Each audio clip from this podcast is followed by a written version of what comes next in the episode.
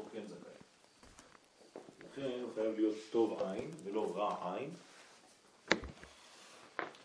כדי לממש את אה, היותו משיח.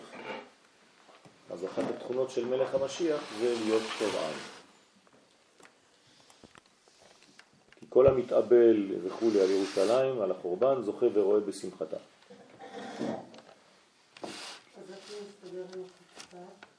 שכאילו דווקא שזה לא נראה שראויים, אז דווקא ראויים?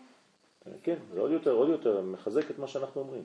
דווקא בדור שנראה שחוצפה יסגה, אז דווקא שם המשיח מגיע. איך יכול להיות? כי הוא רואה שהחוצפה הזאת היא לא חוצפה שלילית, היא חוצפה חיובית של דרישה לעומק. ודבר שהוא לא ניתן. ברגע שאין עומק, אז הדור מתלונן. אז החילוניות של היום היא בעצם דורשת, דורשת תורה פנימית יותר. ולכן היא חוצפנית. זה לא חילוניות שהיא נגד, היא חילוניות שהיא דווקא בעד, אבל בעד ערכים עליונים. כלומר, החילוניות של היום צודקת בדרישה שלה לתורה פנימית יותר, באופן טבעי. היא כבר לא יכולה לקבל שהתורה היא נמוכה כל כך, ושהקדוש ברוך הוא רק אה, איזה מין אה, בעל מקולת עצבני שמדליק תנורים בגיהנום, כן? החילוניות כבר נמאס לה מהדברים האלה. והם רוצים יותר פנימיות, יותר את התוכן האמיתי, מה התורה הזאת באה ללמד אותנו. אתם לא רוצים לתת את זה, אנחנו, אני אלך לטיבט. שם מלמדים אותי דברים פנימיים. זאת הבעיה של הדור. אז הדור הוא לא... לא, אנטי. בעיה של הדור. כן, בעיה של המחנכים. בעיה של ההנהגה, בדיוק. נכון. אז הדור הוא בריא. זה בעיה של הדור, מה זה הם זה לא בעיה. בסדר, זאת החוצפה. לעומק הזה בעיה. כן. אז זה בדיוק העניין. רק צריך לדעת לזהות את זה. כלומר, המחנכים צריכים לדעת שהחילוני הוא לא בא רק להיות אנטי. הוא אנטי מה שנתנו לו עד היום. אז אנחנו צריכים להיות בעין טובה למציאות. זאת אומרת שהדור שלנו בריא מאוד. ולכן הוא דורש את הדרישות האלה. אז החוצפה שלו היא לגיטימית. איך אנחנו מושכים אותו אותו באמת למקומות הנכונים. על ידי פנימיות. כל פעם שהוא שואל שאלה, וגם כשהוא לא שואל שאלה, צריך לתת לו דבר עמוק. כל פעם שאת מדברת איתו, אל תגידי לו בפעם הראשונה שאת פוגשת אותו, אתה יודע, אה, אסור לעשות מה שאתה עושה עכשיו. לא ככה מושכים אותו. צריך להגיד לו, לתת לו איזה מין טעם קטן, כאילו כמו סוכריה, את מחלקת אה, דברים טעימים ברחוב, ואז אומרים לך, מה, מה זה, מה זה, אתה מוכר את זה? אז זה העניין. כלומר, אם אתה יודע לגשת לאיזשהו מקום, וכל פעם שיש לך אפשרות, לא חשוב באיזה תחום אתה נמצא, ולומר נקודה אחת קטנה, לא כבדה, אבל פנימית מאוד, הבן אדם יגיד, וואו, מה זה התורה הזאת? זה, זה, זה התורה, זה לא מה שאתה חושב. אתה לא אתה לא צריך להגיד, תורה, זה לא חשוב, גם אם תגיד תורה, אבל מלווה בדבר מאוד פנימי, הוא יגיד, נו, את זה אני רוצה. בסדר? בכל מקרה את אומרת תורה. כן, כי זה הוראה, אתה צריך להסביר. אין בעיה, אנחנו לא בורחים מהתורה, זו תורה. אתה אומר משהו פנימי, אתה אומר תורה, זה לא משנה איך אתה אומר. חוץ מזה, זו תורה מהשמיים, צריך להסביר שזה אובייקטיבי, שזה דבר שאנחנו מאמינים בו, כן? לאט לאט להבין ולהסביר את העומק. דהיינו שממשיך על עצמו שמחת הגאולה, שתהיה על ידי משיח צדקנו. אז האדם כל רגע צריך להיות בעצם בשלב הזה, בגאולה הזאת. ולכן מי שמתאבל על ירושלים בחורבנה, אז הוא גם רואה, זוכה ורואה בשמחתה של ירושלים בזמן הגאולה. והגאולה קשורה גם כן כמובן לגילוי משיח בסופו של דבר. ולכן הנקודה המהותית של הגאולה זה בעצם אה, רוח חיובית. בסדר? כלומר גישה חיובית לדור, אנחנו דור מצוין.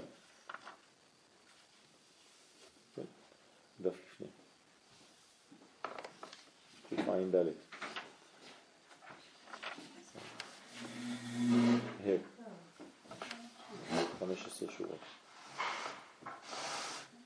ועל ידי זה זוכה לזיכרון, להזכיר עצמו היטב בעולם הבא.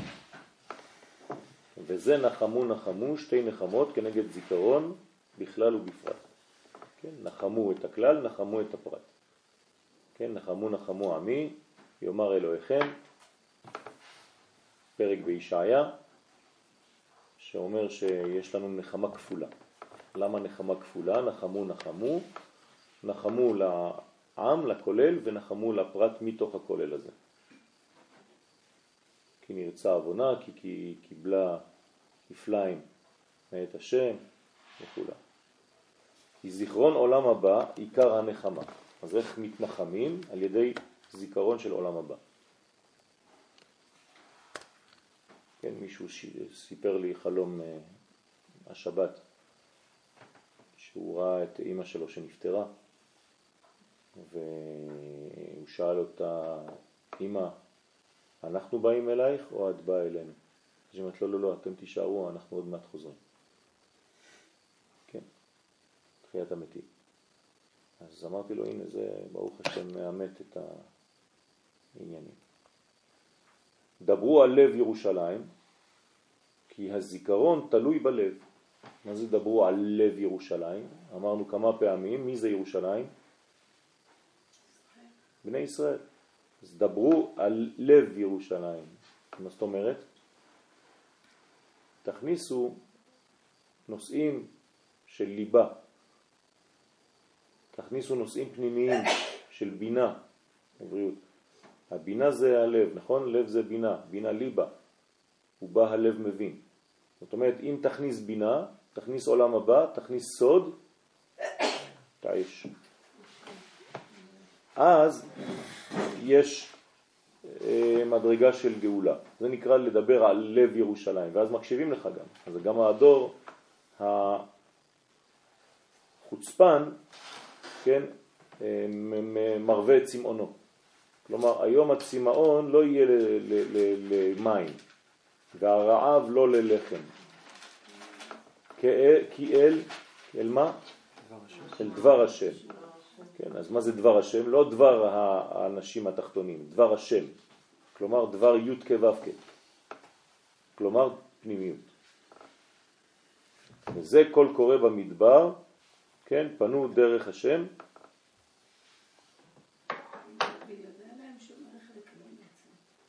למי?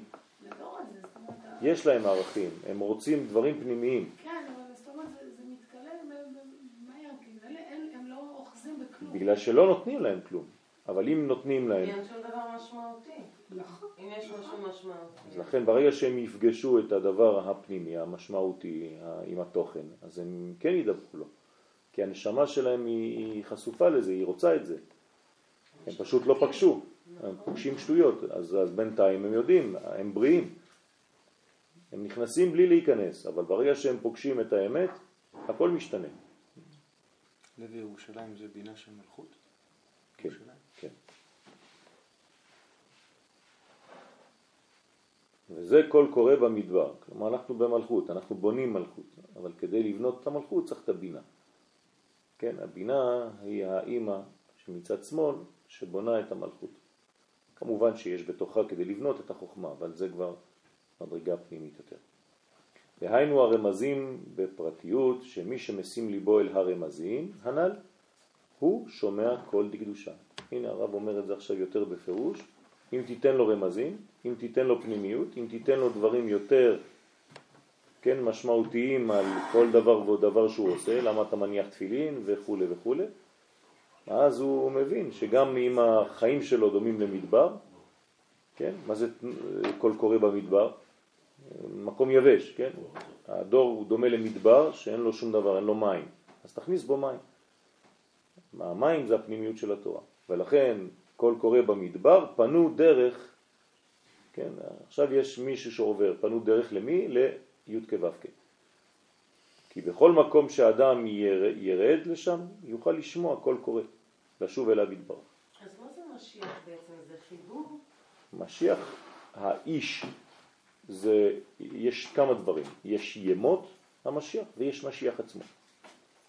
וגם במשיח עצמו יש ספק משיח ומשיח ודאי. זה תהליכים.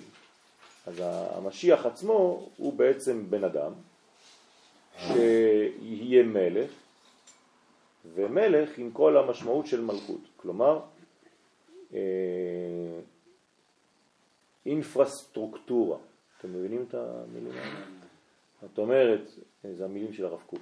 כלומר, אה, מנגנון, בעברית אה, של היום, מנגנון מלכותי. כלומר, ממשלה, כסף, מטבע, עסקים, בורסה, כבישים, כל מה שצריך כדי שתהיה מדינה. בסדר? ועל זה ירכב הכוח הפנימי האלוהי שיתגלה בתוך אותה ממשות. כלומר, המשיח ישתמש בכבישי ישראל, בכביש 6. בסדר? אז בשביל שהמשיח ילך ממקום למקום, אז הוא משתמש במנגנון שהוא בנוי כבר. בשביל זה הכנו לו בעצם שטח, ולכן המדינה, איך קורא לזה הרב קוק? מה זה מדינת ישראל? יפה, אבל הוא קורא לזה, אתם צודקים מה שאתם אומרים, אבל המש... הרב קוק אומר את זה בצורה שלו. מה הוא, מה הוא אומר על, על מדינת ישראל? מהי מדינת ישראל? יסוד כיסא מלכות השם בעולם. כך הוא קורא למדינת ישראל. כשהוא כותב את זה, המדינה עדיין לא קיימת. אבל הוא אומר, אני מצפה לזה, זה מה שיהיה, כי לא, אם לא יהיה דבר כזה, אין. כיסא מלכות השם בעולם. בסדר? דבר מאוד מאוד אה, נבואי. זה, זה כאילו. זה כן, כן, אבל אה, הוא כתב את זה ועל זה נפלו עליו. כי, כי מה זה המילים המודרניות האלה, מדינה, אנחנו לא פוליטי. כן, כל פעם אתם שומעים ברחוב או בכל מיני מקומות, כמה אני שומע את זה לפחות פעם בשבוע. מאז שהדתיים נכנסו לפוליטיקה, זה האסון. דתיים אסור להם להיות בפוליטיקה. אז מה שהוא אומר זה האסון. כי אם אתה לא נכנס לפוליטיקה כאדם ירא שמיים, אז אתה בעצם מפקיר את כל הפוליטיקה לאנשים שהם לא יראי שמיים. אז יראה שמיים, לא דתי. כן, בסדר, אז הם, הם אומרים במילים שלהם, אני חוזר על המילים שלהם. כי לצערנו מתרגמים את הערך שמיים לפי החיצוניות של ה... אז להפך, אז הרעיון של הפרדת דת מדינה... זה רעיון. קטסטרופלי. לא... זה נזק הכי גדול שיכול להיות. אדם ירא שמיים צריך להיות בפוליטיקה, כדי שהפוליטיקה תהפוך להיות. קודש, בוודאי. אנחנו עם קודש, כדי שהערכים של הקודש יתגלו דווקא בפוליטיקה, לא רק באדם הפרטי. לא, בארציות זה בסדר, אבל זה יכול להיות אצל האדם הפרטי. פה יש חידוש. במנגנון המלכותי של המדינה, של האומה, זה משהו אחר. הוא אומר, ההפך, צריך לח- לחבר ביניהם. לחבר ביניהם, ועוד, ועוד. ועוד איך צריך לחבר ביניהם. יש מפלגה. ולכן גם כשש"ס אה, הקימה את הזה, הם נכנסו. הבית היהודי, עבדה זו. אולי לא לקרוא לזה דת ומדינה, כי זה יוצר אנטי. אני, באמת, אני אחרי השיעורים שלך שקוראים לי דתייה, זאת אומרת, זה גורם לי, כאילו, מקללים אותי. כן. זה- זה- זה- זה- זה כאילו מעיר אותי כזה, זה נכון. מעצבן אותי. נכון? ולבד, אולי צריך להפריד את השמות האלה, כי השם הזה גורם לאיזושהי זה חינוך. אנטי. בסדר, זה חינוך. צריך לה- להסביר מה זה להיות באמת אה, אנשי קודש. כבר- שאומרים, כבר שאומרים אה, דתי ואתה אומר אני לא דתי, אני אנטי דתי, כבר כל האנשים שמסביבך, מתחברים כבר. נהיה להם כבר, רואה? אה, כן. זה מוצא חן בעיניי זה. מי זה? כן. כל פעם שאני נכנס לאיזה מנגנון חילוני, אני אומר להם, רבותיי, אני אנטי דתי. אה, אתה חבר שלי אתה. אני- ואני מסביר להם, כי האלוהים שאתה לא מאמין בו, גם אני לא מאמין בו. אנחנו בול אותו דבר, שנינו. ואז אתה מתחיל להסביר לו בדיוק מה זה. אז הוא אומר לי, אז איזה- באיזה אלוהים אתה מאמין? אז בוא נלמד. כן. אני אומר לו, אתה בריא מאוד. הכוח שאתה לא מאמין בו, זה מצוין שאתה לא מאמין בו. אתה צודק, אתה אדם בריא מאוד. גם אני לא מאמין בזה. והתרגום של אמונה, כמו שאמרו לך עד היום, גם זה לא נכון. אני אסביר לך מה זה אמונה, אתה מאמין. כי להאמין זה לחיות, זה להיות. אז אני מאמין, בטח שאתה מאמין. אני חשבתי כל החיים שלי שאני לא מאמין. אני לא מאמין בבובה הזאת שאומרים שלי שהיא בשמיים. אל תדאג, גם אני לא מאמין בזה, חס ושלום זה עבודה זרה. אתה אדם בריא, אמרתי לך. לאט לאט הבן אדם אומר, רגע, אז מה, אני קשור לקודש. כן, בטח שאתה קשור לקודש. רק עשו אותך אה, מחוץ למערכת, אנשים שחושבים שהם מחזיקים את הדת. ואתה מחוץ לזה. חס ושלום. אתה חלק בלתי, אי אפשר בלעדיך. ולאט לאט לאט הבן אדם אומר, רגע, רגע, אז בוא, בוא תסביר לי את הדברים מחדש. בסדר, אז בוא ללמוד, זה אי אפשר ככה על רגל אחת. צריך לפחות בוא פעם אחת בשבוע לאיזשהו מקום. איפה, איפה? איפה אתה מלמד? אז בוא, ותראה איך אולי, לאט לאט. והם מגיעים אנשים. בטח שהם מגיעים. אני זוכרת בתור ילדה תמימה, שהייתי רואה, הייתי נמצאת בכל מיני מקומות, ככה במקרה אצל חרדים, ומשהו שהיה גורם לי באותו רגע לעשות איזושהי דחייה. כן. אני מצטערת, לא כולם. איפה שהייתי. בסיטואציות שהייתי, גרם לי ממש לא לרצות להיות, לחשוב להיות אשת במקומות האלה. במכון מאיר יש לנו יתרון. מה? אין יום שאין בו לפחות 20 תלמידים חדשים. כל יום. כל יום. 20. כשאני אומר 20 זה המון. 20, כמה יש במכון מאיר? 700 תלמידים בערך. 20 תלמידים כל יום מגיעים לפחות, כן, מכל מיני ארצות. אז כל פעם שאתה נותן שיעור, אני אף פעם לא נותן שיעור ואני חושב שאני חוזר על עצמי. כל הזמן יש לי דמויות חדשות. זה פשוט משתנה כל, כל רגע. מלא אנשים חדשים כל הזמן. כן, אתה אף פעם לא חוזר על עצמך. זה חי, אתה רואה אנשים מגיעים, ושם נכנסים איך שרוצים, כן? מכנסיים קצרים, אה, סנדלים, שיער, אה, כן, כמו חנה עם כיפה, כן? אתה רואה מלא כאלה, אין, לא אומרים להם כלום. נותנים להם לאט לאט להיכנס לדברים. שום הערות, שום דבר, תראה איך אתה לבוש, כלום. ואיך הלימוד שלנו מתבצע כלימוד כמו... חברותות, מלא. תבואו יום אחד, תבואו לראות. בטח שאפשר לבוא.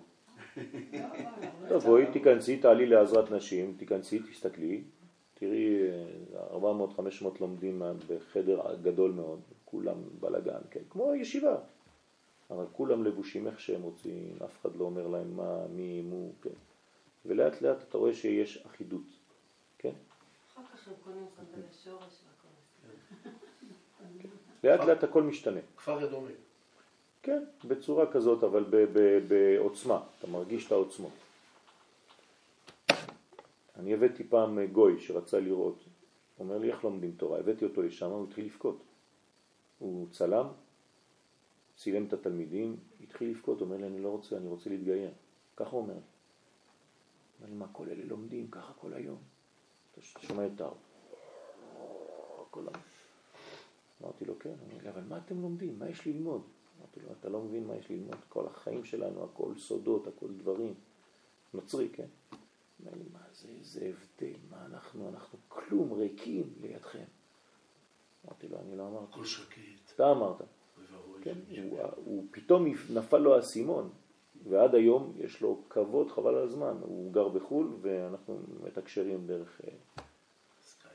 הסקייפ ודרך כל מיני דברים וזה, והוא שואל אותי שאלות, הוא פשוט התלהב מהיהדות. מסתובב בכל החורים שם בירושלים, מצלם כל דבר, כל פעם שהוא בא, עכשיו הוא בא לכ- לכאן פעם בשנה, כן, רוצה ממש לבוא, להיות חלק מזה. אומר לי, איזה ריקנות אנחנו חיים ביחס אליכם, אתם לא מבינים. אמרתי לו, כן, אני מבין טוב, אני... אבל הוא לא כל כך יכול להבין את הריקנות הזאת. הוא מבין. תלוי אם יש לו רגש, אם הוא אדם רגשי מאוד ופנימי מאוד והוא צדיק של אומות העולם וחסיד של אומות העולם. יכול להרגיש בהחלט. ועצם העובדה שהוא אומר לי אני רוצה להתגייר, זה אומר שאולי הנשמה שלו משלנו. משהו בפנימיות שלו, אתה אנחנו יודע. לא. היא אומרת נכון. איך תדע איזה גלגול הוא. אנשים רוצים להתגייר ואחרי יש הרבה כאלה. 40 שנה הם מוצאים את עצמם שהם מתגיירים. אוקיי, אז ממשיכים. כי השם יתברך מצמצם עצמו מאין סוף עד אין תכלית. דהיינו מתכלית תכלית המעלה שאי אפשר לדבר בזה כלל, שהוא בחינת אין סוף, בחינת רשע דכל דרגין עד אין תכלית שהוא בחינת סופה דכל דרגין. כן, זאת אומרת שכאן הרב מספר לנו בכמה שורות, כן, שהקדוש ברוך הוא האין סוף, ברוך הוא צמצם את עצמו עד שהוא הגיע למדרגה התחתונה ביותר. אני חושב שמה שהוא כתב פה, בסדר. יש פה פסקה שזה ממש מרכז האמונה היהודית. אני כל כך אהבתי את מה שהוא כתב פה, שדווקא איך הוא אומר, חושב שצריך לחזור על זה גם. פנו דרך, דהיינו רמזים, סליחה, וזהו קול קורא במדבר פנו דרך השם, דהיינו הרמזים בפרטיות מי שממית ליבו אל הרמזים, הוא שומע כל דגל קדושה. זה דבר כל כך גדול, כל כך חזק, נכון. שאני חושב שדווקא במדבר, הוא אומר פה דווקא במדבר, כן. המדבר זה, במדבר זה, זה יהיה יובש. המדבר זה יובש. המדבר זה חוסר תורה. ושם צריך להביא תורה. כלומר, כשהמדבר מלא תורה, קל וחומר הערים המיושבות. סתם שאנחנו גם אבל ככה זה עוד פעם מחזיר אותנו לראשית השיעור, שעוד פעם זו החוצפה וזו העין הטובה. נכון. שאיפה שנראה על פניו שאין כלום, שיש מדבר, שאין טוב, שאין את הזכות אה, לביאת המשיח, ואז כן. שאל אותי לפני שתי שבתות, איזה בחור שהגיע לפה לשבת, אומר לי, תגיד לי, מה בקבלה כתוב שבמדבר זה לא טוב לגור? כי יש מלא חיצונים פה. אמרתי לו, נכון, בגלל זה יש בני אדם שדוחים את החיצונים. כל פעם שלומדים, כל פעם שעושים חנוכת בית, אז החיצונים מתרחקים, בשביל זה אנחנו באים לעשות תיקונים. הוא אומר, יא, לא חשבתי על זה, אני פשוט פחדתי. חיצונים זה, זה כל מה שמחוץ לקדושה. אז הם נאחזים במקומות של מדבריות. כי אין, כי אין ישוב. אז זה מתבטא בכל מיני חיות. עקרבים, נחשים וכל זה. בוקר טוב שלי, את פגישה עם כיפוד. עם כיפות וטוב, אני עם לא. למה? זה הרבה. בוקר טוב שלי, היום פגישה עם איזה ילד. אבל, אבל אנחנו, אתם, אתם שמים לב שהכוחות האלה מתרחקים לאט לאט בגלל שהיישוב יותר ויותר... אני לא רואה שועלים, הייתי רואה, השועלים פה הם כמו. מאורות לא, שלהם. בגלל היה- שעשו משהו בשביל זה גם. שנים סילקו היו אותם. כשהייתי ילד כל אבן הופכים הקרב, או שניים. נכון, עכשיו זה כבר לא. עכשיו זה הרבה פחות. אבל מדהים שהילד... אין, אין כל כך הרבה עקרבים כמו שהיו בהתחלה. אין אפילו זבובי חול כמו שהיו בהתחלה. אתם לא יודעים מה, מה עברנו פה לפני 20 שנה. כן, אני הגיעה לבית הערבה, אני כבר נתקלתי בקבוצה ענקית של בית הערבה מסכנים של זבובי חול. כן אז, אז למה? כי היישוב והתורה וכל מה שנעשה פה, כן, דחה את הכוחות האלה מנגנון הדברה. כן, זאת ההדברה האמיתית. סטארט-אפ, נכון. עוד סטארט-אפ יש לך. כן. עקרבים ברמה מזעזעת. כן, מזעזעת. פשוט אי אפשר לחיות שם. עקרבים, כבר כמה שנים היישוב הזה שם? לומדים שם? מה הם לומדים? פילוסופיה, זה לא... אז זהו, זה מה שאני אומר. הלימוד, הלימוד היה מרחיק. זה בהפטרה של השבת. בהפטרה של השבת, הרי היא אמרה שאלישע הוא לא איש. אלוהים, איך היא ידעה? לא היו לו זבובים על הדבר. נכון. הנה צבי, צבי אומר את מה שאתמול קראנו בהפטרה, שכשהאישה ראתה את אלישע, הנביא, ולא ידעה מי הוא, פשוט ידעה שהוא איש קדוש. איך? הסדינים שלו היו מעלים ריח טוב, ולא היה שום זבוב מתקרב אליו. כל הכוחות האלה זה כוחות שמראים שהאדם הקדוש דוחה את הכוחות האלה. אז יישוב שהוא נכנס לקדושה, למנגנונים של קדושה, דוחה את כל המזיקים. והמזיקים הם ביטוי גשמי למזיקים הפנימיים שנקראים חיצוניים. אותו צלם שצילם את ה- בסדר? את הלוויה של הרב חנן פורט. כן, שראה את העילה. שילוב וידאו. כן, גם הפוך, מדהים. יש גם חיות שהתקרבו לחברה כן, או לבן כן, אדם. כן. זה החיות, החיות שהן לא מסוכנות. החיות שאינן מסוכנות מתקרבות יותר לאדם. כן, הצבעים הם עדיין שולטים. כן. זה, זה בסדר גמור. כל, כל, מה- כל החיות הכשרות וה, וגם החיות שהן אה, חיות מחמד ודברים שהם אה, בסדר לאדם, אז אתה רואה שיש קרבה. והדברים החיצוניים שהם מזיקים וכל מיני דברים כאלה, יש התרחקות. כן, זה מתמעט, הולך ומתמעט. לכן שאפילו מי שירד עד אין סוף, שאין קץ לירידתו, מבחינת ותרת פלאים אין מנחם, גם שם מצמצם עצמו בחסדו ומאיר גם שם רמזים לשוב אליו יתברך. וכנ"ל. זאת אומרת שהקדוש ברוך הוא נמצא גם אצל האנשים הרחוקים ביותר, במדרגות הנמוכות ביותר, שאתה אומר שמה בטוח הוא לא נמצא, אז אני אומר לך שמה הוא בטוח נמצא. למה? כי הצמצום שלו ירד עד שמה, ירד פלאים. אז במקום שאומרים לך אין מנחם, כלומר אין כבר תקווה, אתה צריך להביא תקווה ולהגיד להם זה לא נכון, אתם פשוט לא מבינים את המציאות, יש מלא תקווה, אתם מלאים באלוהות. כי הקדוש ברוך הוא צמצם, האין סוף צמצם את עצמו עד שהוא ירד למדרגות הנמוכות ביותר של המציאות. ולכן זה בעצם משיח. ועל ידי זה באמת סוף כל סוף יזכו כל ישראל לשוב אליו יתברך. כי אתה מראה להם שהאור נמצא גם בם, ולא רק באלה שחושבים את עצמם, קשורים לקדוש ברוך הוא ומזלזלים באחרים. כן, אז אתה צריך להגיד להם, אתה חלק מעם ישראל, אני אוהב אותך כמו שאני אוהב אדם שהוא עם הכיפה ועם הזקן וארבעה כובעים. אני צריך לאהוב כל אחד ואחד מעם ישראל. אנחנו לא אוהבים אה, את מי שדומה לנו בלבד. כן? אנחנו יכולים להתווכח בינינו, כן? אבל אני, כן, גם, גם מה, ש, מה שאתה עושה, אני, אני חושב שזה מחבל בקודש. צריך להגיד את הדברים, אבל צריך להסביר לו למה ואיך בצורה של אהבה. כמו שכתוב, ועשיתי את אשר בחוקיי תלכו. זאת אומרת שבסופו של דבר כולם, הקדוש ברוך הוא יגרום לכך שהמציאות תחייב בעצם שכולם ילכו בחוקות השם. בשביל זה צריך אמצעים. האמצעים זה אנחנו, כל אחד ואחד מאיתנו, בגישה שלו לחילוני, בגישה שלו לאנשים שלא דומים לנו, במחשבות שלהם, זה משנה הכל. וכל אחד כזה שהצלחת להחזיר אותו למסלול הנכון, הוא הופך להיות כמו ילד שלך.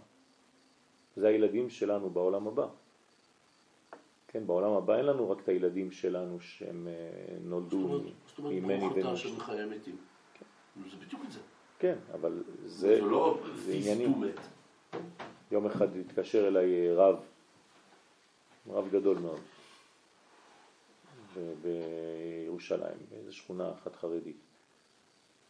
ואומר לי לפני חג הסוכות, יש לי אתרוג בשבילך, מאוד מהודר, מאוד יקר. כבוד הרב, איך הגעתם אליי בכלל, מה, מי? הוא אומר לי, אולי אתה לא יודע, אבל אחד מהתלמידים שלך זה הבן שלי, שעזב את הכל. עזב את הישיבה, עזב את כל החדר, עזב את כל מה שזה.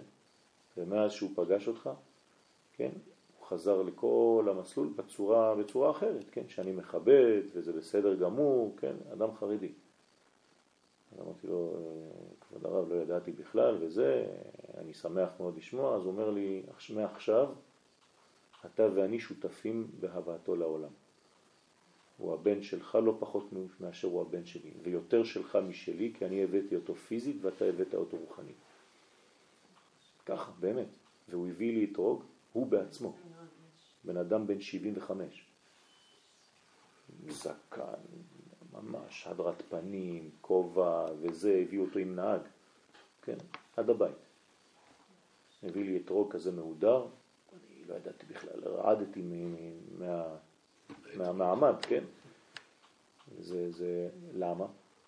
כי פשוט, הנה, אדם שיודע, יש אנשים שהם חכמים, יש אנשים שמבינים, כן? יש אנשים שלא מבינים, מתעקשים, אל תלך לשם, הדרך הזאת היא לא דרך של תורה. כן, ככה אומרים. גם, אני סיפרתי לכם סיפור אופטימי, יש סיפורים אחרים. כן, גם ששמעתי השבוע. אל תלך לישיבה הזאת, אל תלך ללמוד עם הרבנים האלה, זה לא רבנים בכלל. זאת לא תורה מה שהם לומדים. כן, הסגנון שלנו. אז ברוך השם יש גם אנשים שכן מבינים ויודעים להעריך. אבל הוא לא ירצה לדעת מה הדרך הזאת? בטח שהוא ירצה. הוא גם בא, הוא גם יום אחד הגיע לשיעור שלי. אותו רב. ברור, אם הוא מקבל אותו, זה מה שמתבקש. כן. אני בטוח שהוא היה שמח. בוודאי, וגם כשהבן שלו וגם אה, אשתו וגם, כן, כולם היו בשיעור.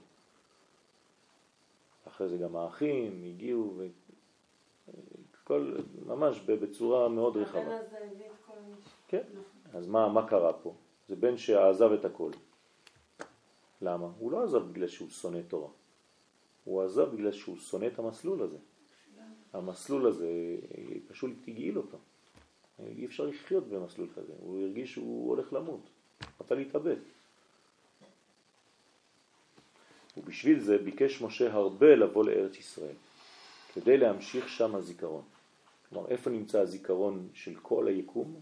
דווקא במקום הזה. על כך, כן, על כל ישראל. הזיכרון האמיתי של התודעה הפנימית שלנו נמצאת פה. אם הוא, אבל אם הוא בא להמשיך לשם את הזיכרון, אז כנראה לא היה פה הזיכרון. לא, להמשיך על עצמו. משם את אה, הזיכרון. לא לה- להמשיך לשם. כן, ארץ ישראל לא צריכה שיבואו עליה אנשים כדי להביא לה דברים. היא נותנת. כמבואר לאל שעיקר הזיכרון בארץ ישראל, הנה. כן, ששם בית המקדש. זאת אומרת, למה שם בית המקדש? כי הזיכרון שם, לפני בית המקדש. כלומר, אר- הארץ שהמקדש בנוי עליה יותר קדושה מהמקדש עצמו. חיברו את הברז על עצמנו. יפה. בית המקדש זה רק הברז, אבל המעיין זה ארץ ישראל. אז אנשים שלא מבינים יגידו לך למה ירושלים היא עיר הקודש? בגלל שיש שם בית המקדש. לא. בגלל שהיא עיר הקודש, אז בנו על זה בית המקדש. כתוב אשר יבחר במקום. נכון, נכון. כתוב? אשר יבחר במקום לקדש שמו שם. נכון. לא כתוב אשר יבחר... אה, אה, שמו. שם ויבחר במקום. נכון. כל כך נכון הפסוק הזה. נכון. זאת אומרת שהמקום הוא קדוש מעצם, קדוש מבריאה. קרקע. הקרקע קדושה מבריאת העולם. מרגע הבריאה יש קדושה, כן, בתוך המציאות הארץ ישראלית הזאת. וזה ויתחנן אל השם. אז משה רבנו מתחנן. למה? כי הוא יודע שהארץ הזאת מלאה בזה והוא רוצה להיכנס, הוא רוצה להיות חלק מזה. תדמיינו לעצמכם שמשה רבנו נכנס לפה. איזו תורה הייתה אז? זה היה גמר התיקון, תורת משיח. לכן לא נתנו לו להיכנס, כדי שעם ישראל יעשה מאמץ לבדו להגיע לאותה מדרגה. כן, משה בארץ ישראל זה גאולה, זה נגמר, זה מלך המשיח. אז השם אלוהים מבחינת שם מלא, שהוא זיכרון עולם הבא. כן? אתה הכילותה, אז מה, איך משה אומר לקדוש ברוך הוא? השם אלוהים, הוויה אלוהים. כלומר הוא מחבר בין הוויה לאלוהים. איפה זה החיבור הזה, הוויה אלוהים? איפה זה? באיזו קומה? נכון, נכון. לא, איזה קומה ספירות? כן. יסוד ומלכות. זה יסוד ומלכות. תפארת. יש שלוש קומות של חיבורים. יש הוויה אקיה, הוויה אלוהים. והוויה אדמי. אז זה חב"ד, חגת, יפה, אז איפה זה? נאי. הוויה אלוהים איפה זה? הוויה אלוהים? אז זה תפארת. נאי. חגת. הוויה אקיה זה חב"ד. חב"ד. הוויה אלוהים זה הרגש. הוויה אדני זה למטה עשייה. בסדר? אז כשמשה אומר, השם אלוהים, אתה הכילותה, להראות את עבדך. על איזו קומה הוא מדבר? לא נהי, לא, רגש. רגש. הוויה חב"ד. הוויה אלוהים. בסדר? על תפארת. כי שאלת על אדנות, אמרת הוויה אדנות. לא, אמרתי הוויה אלוהים. אמרתי, השם אלוהים בחינת שם מלא, שהוא זיכרון עולם. קראתי פשוט. אתה הכילותה. אז שאלתי, איפה זה? כן? אז התבלבלתי. לא שאלתי איפה, הוא אומר לא. הוא חולק עליי. לא, לא, לא בסדר. שאלתי את שניהם. בסדר, כי רציתי למקד לכם את זה. בסדר? אז מה זה אתה הכילותה? מה זה אתה הכילותה? להראות את עבדך את הרמזים? מה זה הכילותה? התחלת, אתה התחלת. כלומר, איפה משה נמצא? באיזו מדרגה משה נמצא? בתפארת, נכון? אז הוא מדבר על השם שבעצם מייצג אותו. הוא נמצא בהוויה אלוהים, נכון? אז הוא מדבר אה, בשם שהוא רגיל אליו, בקומה שהוא רגיל אליה. השם אלוהים, אתה הכילותה להראות את עבדך. בסדר? אם זה היה דוד המלך, מה הוא היה אומר? השם אדמי. בסדר? ואיך אנחנו היינו קוראים את זה? השם אלוהים. אתם מבינים? גם כשכתוב הוויה אדני בטקסט התורני, אני כשאני קורא, מה- איך אני אומר? השם אלוהים. בסדר? להכיר את גדולתו. כתר, מלך המשיח. משיח. זה משה ב... עם הכתר שלו על הראש. בסדר? הוויה הכיר. אז להכיר גדולתו יתברך מכל דבר שבעולם. שזה בחינת השם אלוהי, כן, גדלת מאוד. כמו ש- למה צריך להגיד? כאילו, אה? למה צריך להגיד לאלוהים, אתה גדלת מאוד? בגלל שהוא מתגלה יותר. הגדלות זה גילוי. מגלה את ה- כן, אבל משה צריך להגיד את זה. כן, בטח. יש לי עכשיו צינור שנפתח יותר גדול, אז הוא אומר לו. יגדל נא כוח השם. כלומר, תפתח את הצינור יותר. אני פותח את הצינור להזרים אותך עוד יותר. זה נקרא גדולה. יתגדל ויתקדש שם הרבה. גם אנחנו אומרים את זה כל יום. זה הקדיש. מה, אנחנו צריכים להגיד לו לגדול? כן, זה, זה, זה, או ה- להתקדש. כן. אנחנו אומרים לו, זה מה שאנחנו מצפים, ש, שתתגדל. מה זה שמה? איך קוראים שמה? שם שם י' כ'. יודקה. אז כלומר, יתגדל מה זה? שלא יהיה רק י' כ'. כי י' כ' זה. זה צמצום, זה, זה מסך, זה עמלק. כי יד על כס י' יד. כ'. אז מה אתה אומר לו יתגדל? שתהיה י' כ' ו' כ'. זה, זה הקדיש, זה לא תפילה למתים, כן? אנשים חושבים שהקדיש זה על המתים, לא, מה פתאום. כן? זה פשוט. קידוש השם, זה נקרא זה קידוש השם. בסדר? וזה מעבר בין עולם לעולם. כל פעם שאנחנו עוברים בין עולם לעולם, לכן אומרים קדיש על המתים. לא בגלל שהם מתים, בגלל שהם פשוט עברו לעולם אחר. כמו שהסברת כמו לנו. שאני עובר לעולם, אחר- לעולם ב- בתפילה שלי. יצירה בריאה, אז גם בלידה? צריך להגיד, לא? כי הקדיש הוא המעבר, הוא המעלית. וכשאתה אה, אומר אהבתי. אותו, אתה כאילו פותח את המעלית למת, לנשמה של המת, כדי לעלות יחד עם הקדיש, עם המילים שבקדיש, לעולם גבוה יותר. אז כל פעם שאתה אומר קדיש על המת, את זה. הוא בעצם עולה לעוד מדרגה. קדיש. נכון? מי שנפטר לו מישהו, אז הוא אומר קדיש כל יום. במשך אנחנו שנה לא ראשונה. לנפטר. אנחנו אומרים גם... בסדר, זה לנפטרים, אבל כל הקדישים הם לא בשביל הנפטרים. כל בוקר. כל בוקר יש מלא קדישים בתפילה. יש מיני... עכשיו אמרת משהו, הוא אמר דבר יפה מאוד. כן, מה אמרת? כשנולד ילד, כן, וזה גם מעבר. נכון. אז צריך להגיד גם קדיש. אלא ש... צריך להגיד גם קדיש. אלא ש... אלא שהוא בא לחיים. מה זאת אומרת בעל החיים? ירד. נכון. אז לא אומרים קדיש. אומרים קדיש כשעולים. בסדר?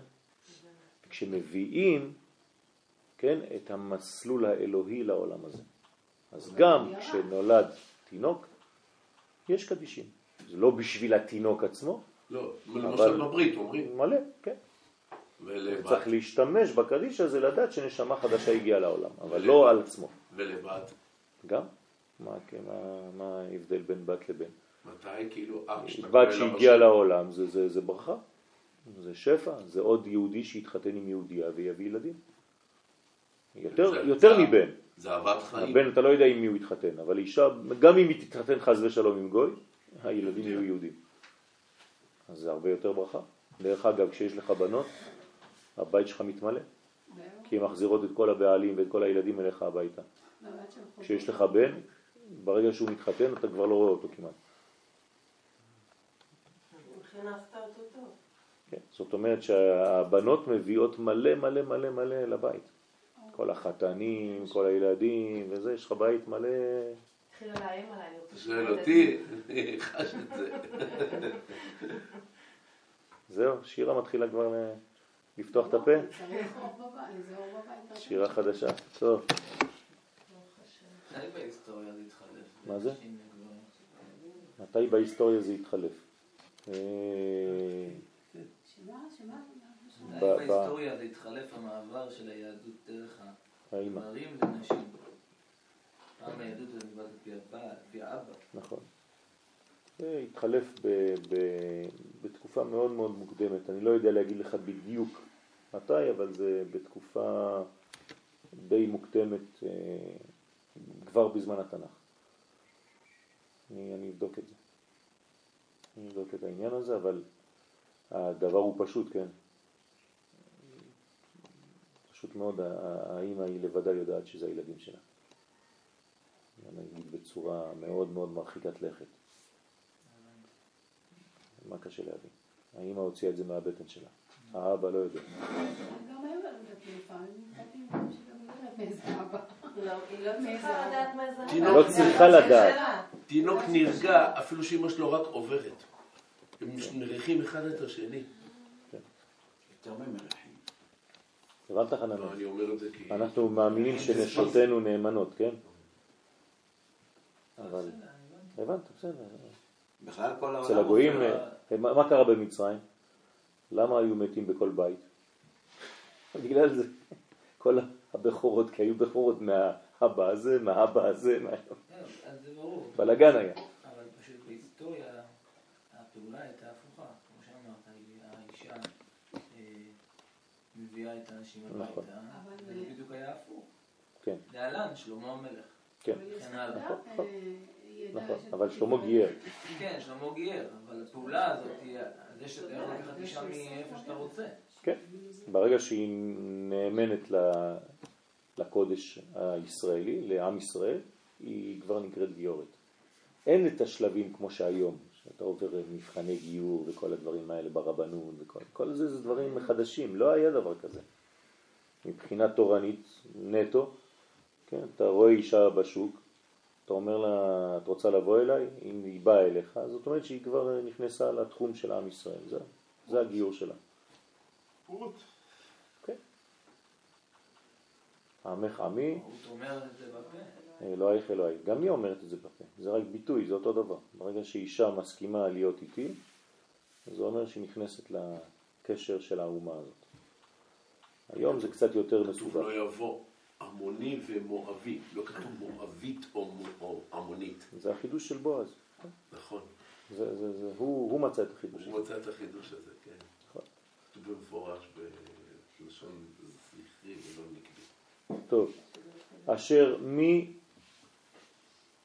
אל בשמיים ובארץ, מבחינת מעלה ומטה, אין סוף ואין תכלית, אשר יעשה כמעשיך וכרבועותיך וכו'.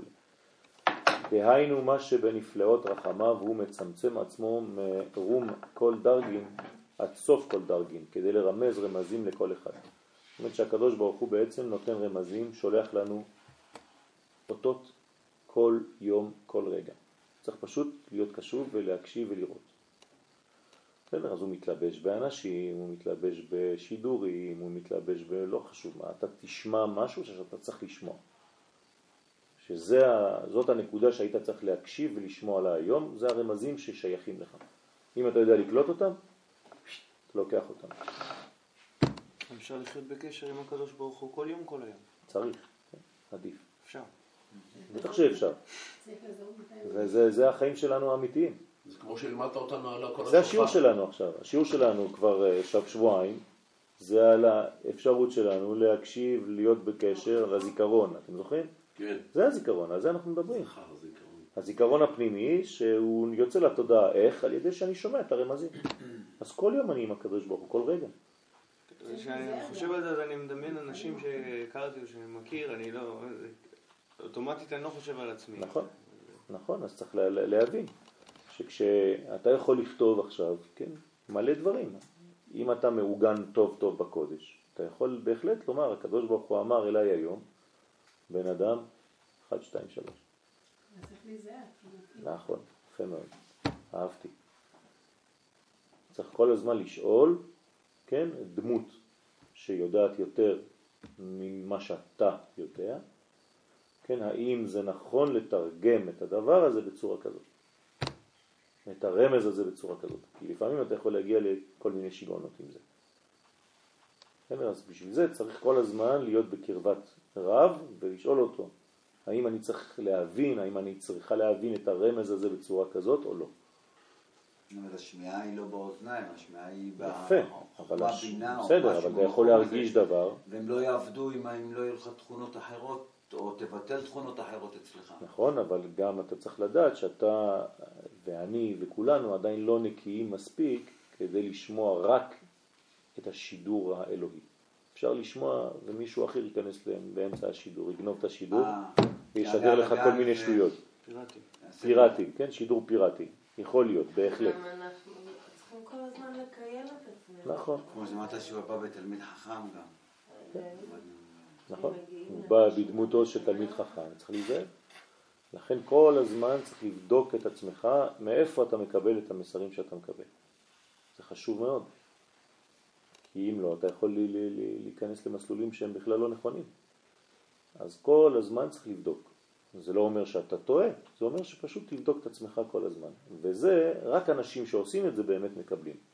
כי הם בודקים, כל הזמן עושים בירורים. אנחנו כל הזמן בבירורים. לכן אנחנו לומדים בחברותה, בחבורה. למה? כי אולי אני אומר עכשיו דברים, ומישהו מכם יגיד לי, לא, אני לא מבין ככה. זה בסדר גמור. אני חייב לומר, כן, אולי אתה צודק באמת. אז אני לומד בקול רם, כי גם אני יכול לקבל מסר שהוא אולי לא נכון. אז אתם פה כדי לסדר את העניינים, ואנחנו שוב פעם חוזרים על אותו עניין, ואומרים, כן, עכשיו אפשר להבין את זה בצורה כזאת, באמת אתה צודק. זה היתרון של הלימוד בחברותה. כשאתה לבד, אתה לא יכול, כי אתה סגור בתוך המנגנון של המחשבה שלך לבד והרגש שלך לבד. אז אף אחד לא נמצא כדי לתת לך השתקפות מראה. כמו שאתה עובר את הכביש, אתה יש לך סיפור שאתה כל הזמן מחשב כמה כן. זה. אז כאילו אם כל הזמן אני אשאל המסר נכון, לא נכון, כן נכון, כל הזמן עשית בירור על המסר הזה, אתה יודע, החיים ממשיכים ואיבדתי כבר את המסר לא. ונתקעתי בו. לא, זה אינסטנטני, זה שנייה, זה אלפית השנייה. אני צריך לדעת מאיפה זה הגיע אליי. האם זה הגיע אליי מתשוקה פנימית או מתשוקה חיצונית. כן, מה המניע שהביא אותי לדבר הזה? אפשר.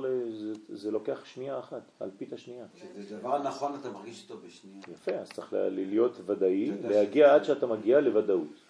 זה, זה הולך ונעלם, כן? ככל שאנחנו מתבגרים, אז יש פחות עבודה. למה? כי הוודאות יותר ויותר נמצאת. אז הגיל, כן, הוא גם כן עושה את שלו. אבל אז יש לך את אותה עבודה, ו... בסדר, אבל זה כבר יותר דק. עכשיו, מה זה מסר? שאם בן אדם לדוגמה בא ואמר לך משהו, אז כן, כאילו, היא עצם העובדה שאת שלא צריך שום דבר, הנה עכשיו אנחנו לומדים. כל מה שלמדנו זה בשבילנו, זה מסרים בשבילנו, בשביל אלה שהיו בשיעור פה. זהו.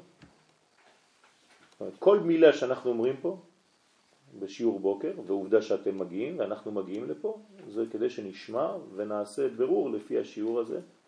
כן, איך אומר הרמב"ן? תקום מהספר ותראה אם יש דבר, דבר שאתה יכול לקיים אותו מיד.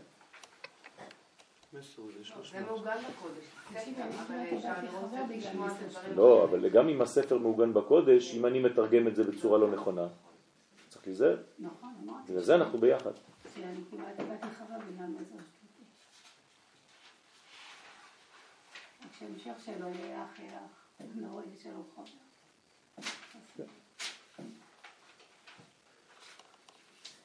אה, זהו, שיש לנו עוד... אה. יש לך עוד שנייה? אה, יש עוד חמש דקות? מלא. על כן אני מתחנן, תתחנן שתאריך את השיעור. על כן אני מתחנן, אעד ברנה ואראה את הארץ הטובה הזאת, שהיא ארץ ישראל, ששם עיקר הזיכרון. כן, אז יש תחנונים. כי אם לא, אני הולך. כי אם היינו זוכים שמשה יבוא לארץ ישראל, אז היה ממשיך שם זיכרון עולם הבא. הנה, מה שאמרתי לכם מקודם. ככה יש לנו אימות. של מה שאמרנו היה מחובר לקודש, ברוך השם. כן? שאם משה היה מגיע לארץ ישראל, אז הזיכרון היה כל כך חזק של העולם הבא, לכל ישראל, ולא היו חוטאים. והייתה הגאולה לנצח. בלי חורבן, בלי כלום.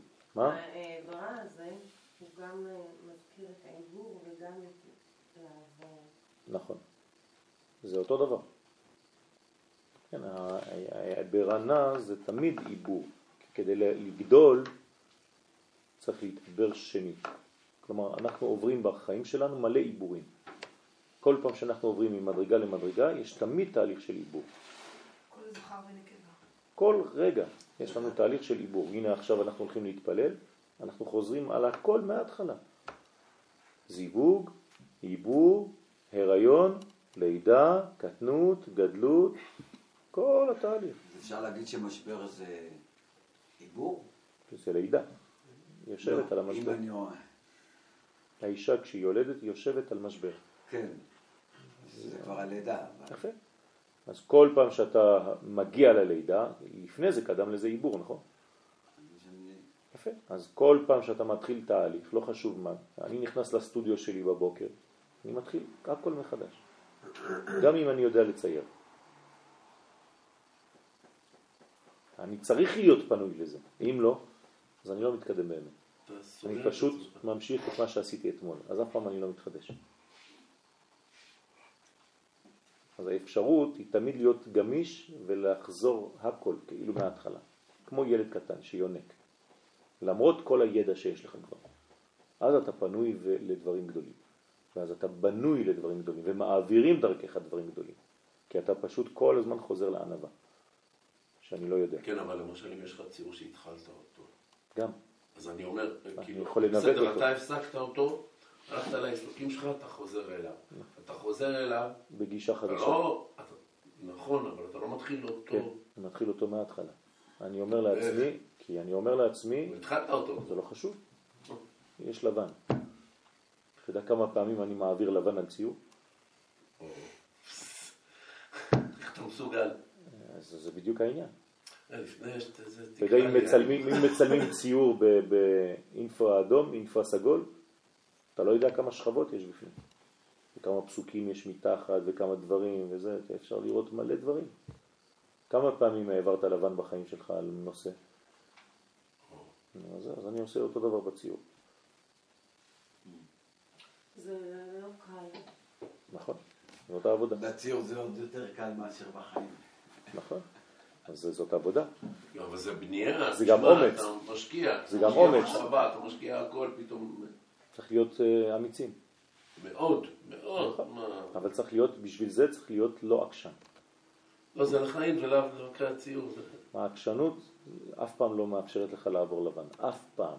אתה ממשיך, לא חשוב, אני טועה, אבל עד הסוף אני הולך עם זה. ראש בקיר. כן. כמו ששני יהודים היו רבים בזמן שהרומאים הגיעו לירושלים. כן, אחד תופס את השני, אומר לו, עזוב אותי, הרומאים באים. אומר לו, לא אכפת לי כל עוד ולא גמרתי איתך. זה, ככה זה היה החורבן. בעזרת השם צריך לה- להרפות מהעקשנות ולהיות הרבה יותר בהקשבה, שנזכה. יום טוב.